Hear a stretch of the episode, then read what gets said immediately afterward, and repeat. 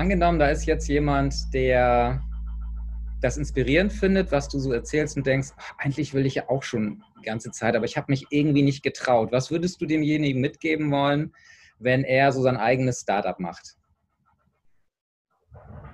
Es gibt nur die Zeit heute. Man kann nichts auf morgen verschieben, weil das morgen ungewiss ist. Die einzige Garantie haben wir für jetzt gerade. Und bedeutet, wir, wir, wir müssen etwas sofort angehen. Wir müssen etwas gerne auch in kleinen Schritten angehen. Also wenn du, wenn es eine E-Mail gibt, die du schreiben könntest, dann schreib sie. Wenn du einen Anruf machen könntest, der dabei hilft, dann mach den Anruf. Wenn du dir etwas aufschreiben musst, etwas recherchieren musst, etwas anmelden musst, dann mach das jetzt und geh Schritt für Schritt. Äh, ne? Jeden Tag ein, ein bisschen. Und äh, dann kommt der Stein ins Rollen, weil ich glaube, viele machen sich zu große Gedanken und glauben, sie müssen jetzt das ganz große Ding vorbereiten, den einen Befreiungsschlag. Und, ähm, und das ist für die meisten zu viel. Und man kann auch nicht alles auf einmal. Und das wird man auch als Unternehmer feststellen. Du kannst nicht alle Probleme der Welt auf einmal lösen. Du kannst da nur Schritt für Schritt jeden Tag kannst du da rangehen. Und das empfehle ich den Leuten, ähm, einfach einen kleinen Schritt nach dem anderen zu machen und einfach auch beim kleinsten ruhig anzufangen. Also geh einfach zum Rathaus und melde das Gewerbe an. Und dann hast du den ersten, ersten Schritt getan. Und dann rufst du am zweiten Tag deinen ersten potenziellen Kunden an und überlegst vielleicht auch, wie muss dein Produkt aussehen, damit ihm das gefällt. Und ähm, ähm, die nächsten Schritte, also ich halte parallel, nicht als Studium vorher, sondern parallel halte ich viel davon eben zu lesen.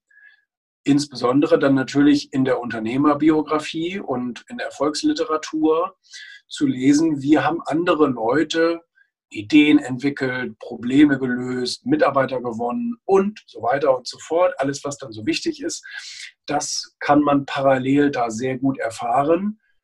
Das bedeutet abends lesen und tagsüber umsetzen, wenn man so will. Das ist aber auch ein Preis, den viele nicht bezahlen wollen, weil sie glauben, sie haben so viel zu tun. Und ähm, ich glaube, Kennedy war das, ne? der sagte, wenn Sie glauben, Bildung ist teurer äh, oder teuer, dann wissen Sie nicht, wie, wie teuer Unwissenheit ist. Und ähm, das kann also wirklich sehr, sehr helfen. Und was gehört noch dazu? Was sind noch wichtige Schritte für einen Startup-Unternehmer? Ich glaube, das reicht aber auch schon. Das ist schon eine ganze ja, Menge ne? gewesen. Also ja. von daher alles gut. Ja. ja. Führt mich auch direkt dann zu der nächsten Frage, weil du es gerade so ein bisschen gesagt hast. Ähm, auf was musstest du auf deinem Weg des Erfolges oder Weg des Herzens, wie auch immer wir das äh, bezeichnen wollen, worauf musstest du verzichten?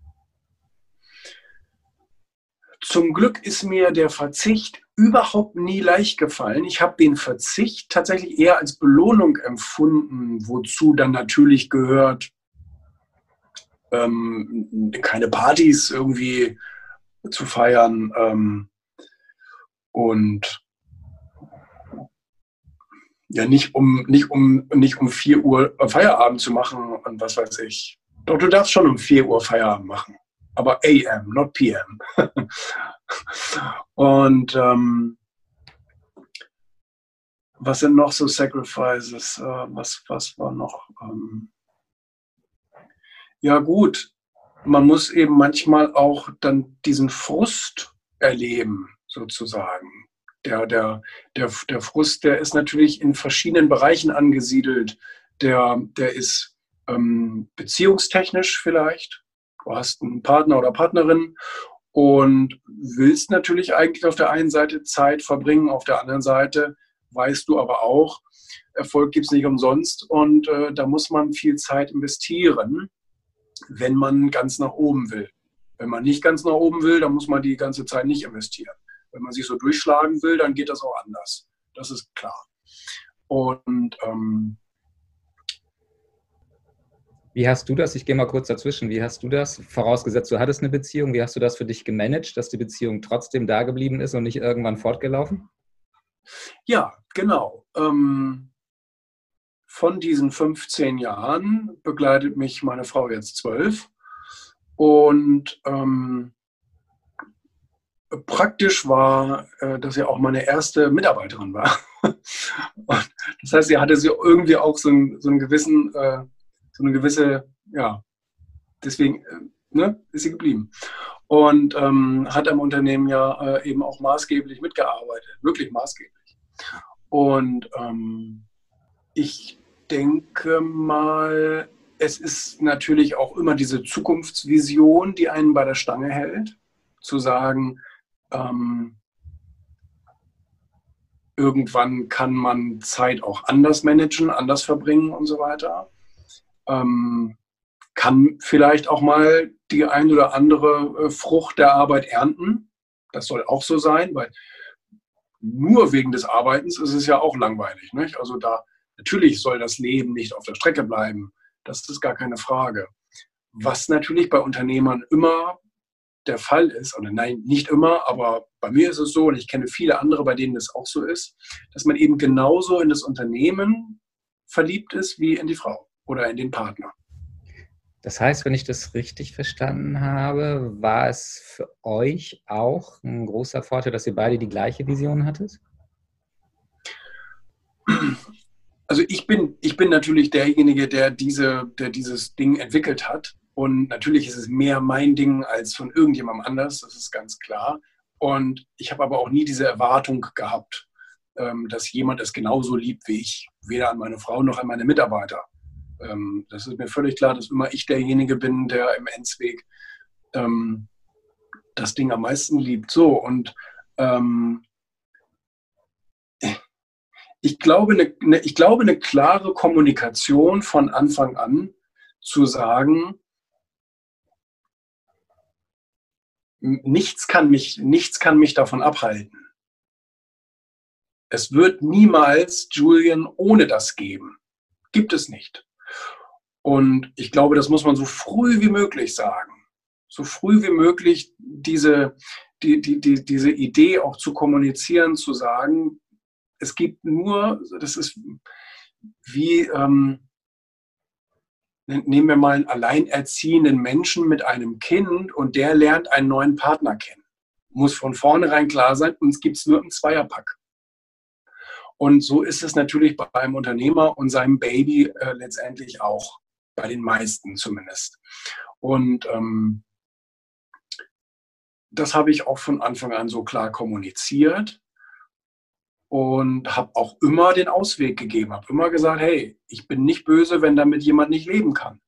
Wenn, ne, wenn, wenn meine Frau da theoretisch hätte nicht mitleben können, dass es mich eben in diesem Zweierpack gibt, ähm, dann hätte ich, hätte ich das auch gar nicht äh, böse äh, aufgefasst, so, sondern äh, ich sage, jeder Mensch muss für sich und sein Glück in erster Linie Sorge tragen. Und ähm, das beeinflusst auch so eine Beziehung natürlich. Also wenn dann jemand da ist, der sagt, nein, das kann ich mir nicht vorstellen, ähm, dass ich die Zeit oder das Leben immer auch mit dieser Firma teilen muss, dann, äh, dann mach bitte was anderes. Ne, das, das ist ganz klar. Und ähm, ja, also da, da, da hatten wir aber auch eben natürlich Glück. Ne? Das, das, das kann man natürlich auch irgendwie Gesetz der Anziehung nennen. Ähm, würde ich gerne unterschreiben, kann ich aber nicht beweisen. Das ist eben einfach auch Glück, denn jemanden zu finden, der sagt, ich gönne dir das und ich unterstütze dich dabei auch. Und ich habe aber auch parallel meine Sachen, für die ich mich einsetze und für die ich brenne und für die du dich vielleicht nicht sonderlich irgendwie dann begeistern kannst, ganz, ganz egal. Ähm, dass man da diesen gegenseitigen Respekt auch walten lässt und dem anderen sein Glück gönnt und ihn nicht davon abhalten will, sozusagen. Ja, das, das denke ich auch. Das ist ganz, ganz wichtig. Jeder hat seinen eigenen Weg. Und wenn jemand den eigenen Weg für den anderen aufgibt, äh, dann wissen wir, glaube ich, mehr als genug aus der Erfahrung, dass das irgendwann schief ja, geht. Das ist die falsche Auffassung von Beziehung. Genau. Ja. Jetzt weiß ich gar nicht, ob du die nächste Frage beantworten kannst, so wie ich dich jetzt gehört habe. Welche konkreten Situationen haben dich immer mal wieder abgehalten von deinem Kurs? Gibt es sowas bei dir überhaupt? Zum Glück nicht, nein. Ich bin sehr, also ich bin sehr, sehr eiskalt und rigoros in, in der Umsetzung meines Weges. Und natürlich habe ich Stolpersteine wie jeder andere auch.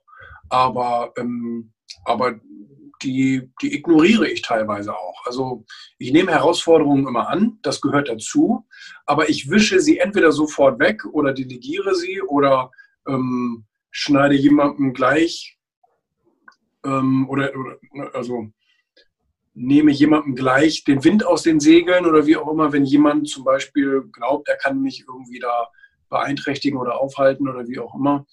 Und ähm, wenn es ein rechtliches Problem ist, geht es sofort zum teuersten und besten Anwalt und der kümmert sich dann drum und nicht ich. Ich kümmere mich weiterhin darum, meinen Weg zu gehen. Und ähm, ja, wie, wie, ich vorhin schon gesagt habe, wenn es früher zum Beispiel, ich meine, jetzt habe ich diese Situation zum, zum, Glück nicht mehr, aber auch das kann immer wieder natürlich passieren, ähm, dass die Kohle knapp wird oder wie auch immer, dann, dann kümmert man sich halt darum und dann sagt man so, wo sind die nächsten fünf Kunden? Und dann geht es auch wieder weiter. Das heißt, wenn ich dich richtig verstehe, eigentlich durch das ganze Gespräch schon, dass du jemand bist, der sehr klar ist und 100% weiß, was er will und nur dann davon abweicht, wenn es dem großen Ganzen nämlich deiner Vision oder deinem Ziel zugutekommt. Oh ja. Gibt es auf der anderen Seite irgendetwas, von dem du bedauerst, es nicht früher erkannt zu haben im Leben? Ich habe alle schon ziemlich früh erkannt, muss man sagen. Also. Das heißt, du hast die Fehler schon ziemlich früh im Leben gemacht, damit du sie später gar nicht erst machen musst. Naja, also äh, von dem Begriff Fehler versuche ich immer so, so weit wie möglich Abstand zu nehmen, weil ich glaube, dass es, es gibt zwar Situationen, die nicht so sind, wie man sie sich vorgestellt hat, aber ob das dann ein Fehler ist, das ist die Frage. Bei mir war es so, dass Versäumnisse oftmals dazu geführt haben, dass sich alles im Großen und Ganzen verbessert hat, weil sie eben auch Schwachstellen aufzeigen. Preismodell ist ein gutes Beispiel, was auf mich passt am Anfang meiner Selbstständigkeit ging mir alles nur um die Sache, nicht um das Geld. Kann ich auch heute noch unterschreiben. Ich mache überhaupt nichts wegen Geld. Ich könnte sehr, sehr viele Projekte machen, einfach nur wegen Geld. Aber das ist es mir einfach nicht wert, weil ich investiere Lebenszeit, ich will Spaß dabei haben. Nur wegen, wegen so etwas Profanem wie Geld mache ich etwas nicht.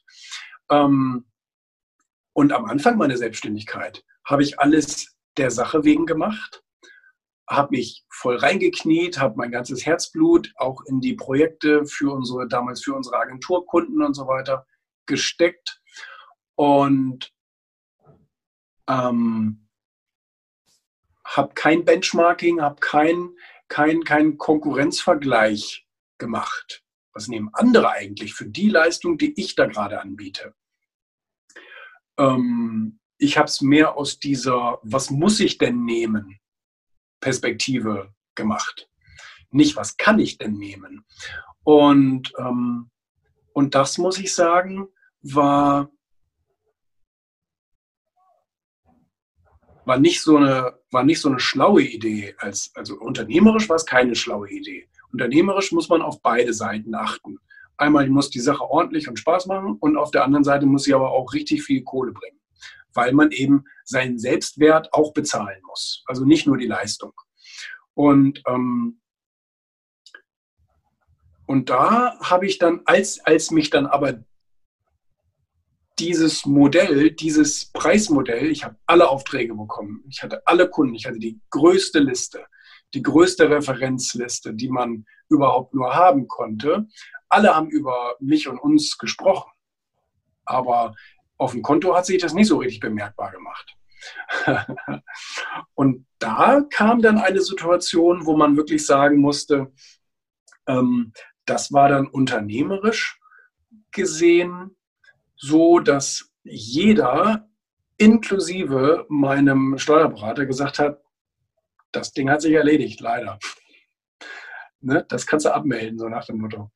Und ähm, hat er mir letztens erst wieder gesagt, als, als wir jetzt gerade wieder bei, bei, der, bei, der, bei der Bilanz, ähm, äh, wie sagt man, Bilanzbesprechung und Gesellschafterversammlungen der einzelnen GmbHs und so weiter waren, hat er das nochmal gesagt, gesagt, dass sich das mal so entwickelt, hätte ich echt nicht geglaubt.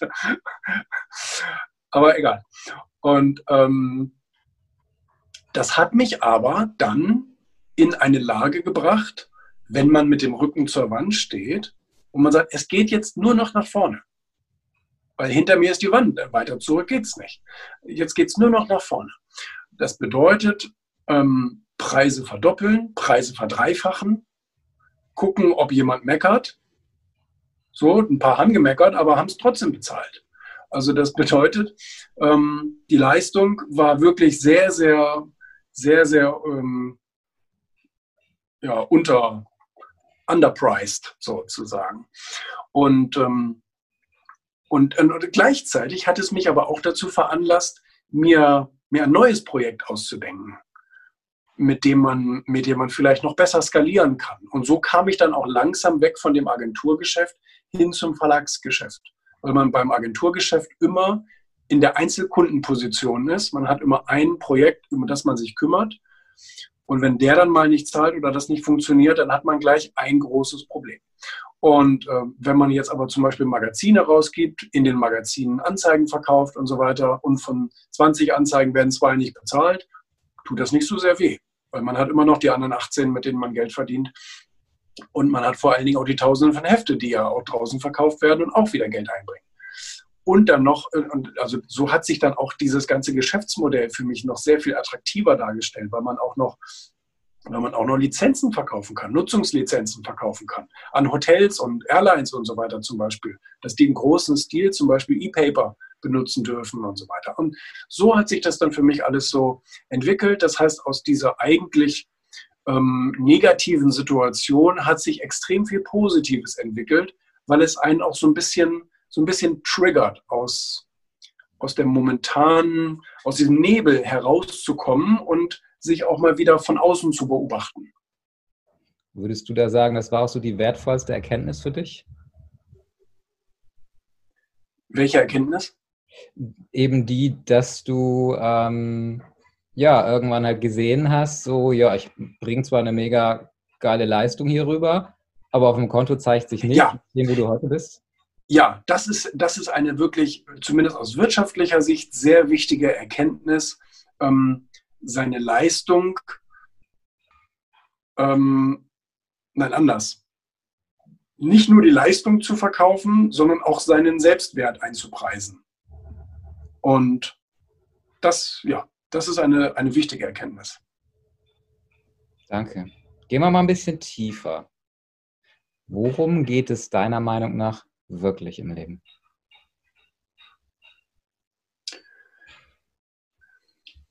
Ich, ich, wiederhole das, was ich sagte, wenn man seine ureigenste Leidenschaft oder diesen, diesen, dieses Körnchen, was in einen gepflanzt ist, wenn man das auslebt ähm, besser kann man der Welt und sich selbst, glaube ich, keinen Dienst erweisen. Ich glaube, genau darum geht es und genau deswegen ist auch der eine mit der Sportlerleidenschaft, der andere mit der künstlerischen Leidenschaft, der andere mit der ich produziere jetzt Elektroautos Leidenschaft ähm, oder Umweltverbesserung ist ja das, das, der, der, große, die große Überschrift daran, ähm, dass, dass, man, dass man damit irgendwie so geboren wird. Mhm. Und dass man das auch bitte dann umsetzt und auslebt. Okay, ja, sehe ich absolut genauso. Zwei Dinge noch, bevor wir zur letzten Frage kommen. Was hältst du für unverzichtbar, um ein erfülltes und glückliches Leben zu führen? Und was hältst du für verzichtbar, um ein erfülltes und glückliches Leben zu führen?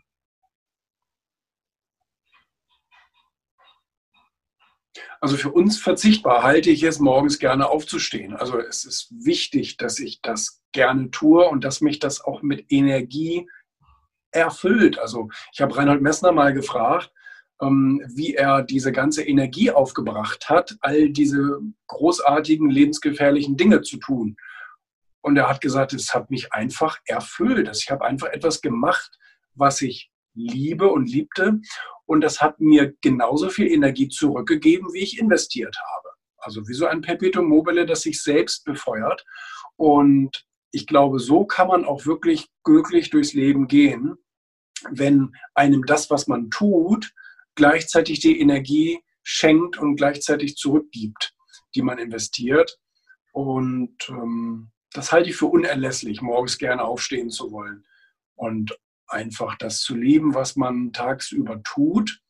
Wenn jetzt einige sagen, ja gut, aber man muss auch Dinge tun, die man nicht so gerne tut, das sehe ich nicht so. Ich glaube, wir können nur das, also ich glaube, wir, wir brauchen nur das tun, was wir wirklich sehr gerne tun, was wir sehr gut können, was uns erfüllt. Und ich glaube, für alles andere können wir andere Leute einspannen.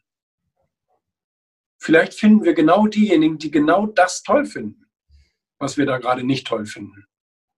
Also banales Beispiel, denke ich immer an den Handwerker, der leidenschaftlich gerne Tische baut, aber es hasst, abends Angebote zu schreiben. Das heißt, er setzt sich da eigentlich für eine Arbeit, die er für 395 Euro im Monat einkaufen kann, da, dafür quält er sich dann da stundenlang und macht etwas, was ihm eigentlich gar nicht so viel Wertschöpfung gibt. Also das, das muss ich sagen. Ich glaube, man kann sehr viel delegieren und ähm, man kann auch zu vielen Dingen Nein sagen und sagen, nein, ich sehe nicht, dass das irgendwie dazu beiträgt, mein Lebenswerk zu, zu erfüllen, also mache ich das auch nicht. Fertig. Und ähm, gesellschaftliche Verpflichtungen zum Beispiel ist ein gutes Beispiel, glaube ich. Gesellschaftliche Verpflichtungen, abends beim Schützenfest vorbeizugucken und Hallo zu sagen, weil man irgendwie glaubt, sonst sind die Nachbarn böse. Ja, dann, dann sind sie halt böse, ist egal. Und äh, was ist verzichtbar? Sucht ist verzichtbar. Viele Leute glauben, ähm, ja, man trinkt mal hier und da ein bisschen und ähm, äh, man, ja, es gibt, also man, man muss sich mit Zucker vollstopfen und es gibt so viele Sachen, die, die, die, die, die so alltäglich und, und normal wirken, aber die eigentlich eine Sucht darstellen. Und ich habe ja sehr früh ähm, eben aufgehört ähm, zu trinken, Zucker zu essen und ähm, zu rauchen und all solche Dinge. Solche Dinge, die, den, die, die mich und mein, mein, mein, mein Geist beeinflussen, negativ beeinflussen. Genau. Okay. Hm, dann die allumfassende Frage in einem Satz. Was ist die zentrale Botschaft, die du den Lesern oder Zuschauern mitgeben möchtest? Es scheint so zu sein, dass die meisten Leute ihre Leidenschaft nicht ausleben. Und ich glaube, das ist die, die wichtigste Mission in unserem Leben, unbedingt daran zu arbeiten, dass wir A, in uns reinhorchen, was ist es? Es kann ja einfach nur eine Charaktereigenschaft sein, die sich übersetzen lässt in eine Tätigkeit. Und das zu tun und, äh, und, und, und, und die Welt damit ein Stück besser zu machen, indem du das tust, was du, was du wirklich gut kannst, wozu du berufen bist.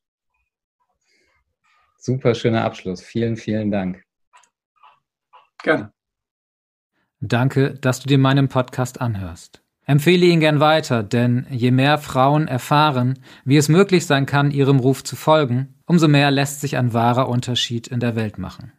Und weil ich es sehr schätze, dass du mich bei dieser Aufgabe unterstützt, möchte ich dir hier und heute gern ein Geschenk machen.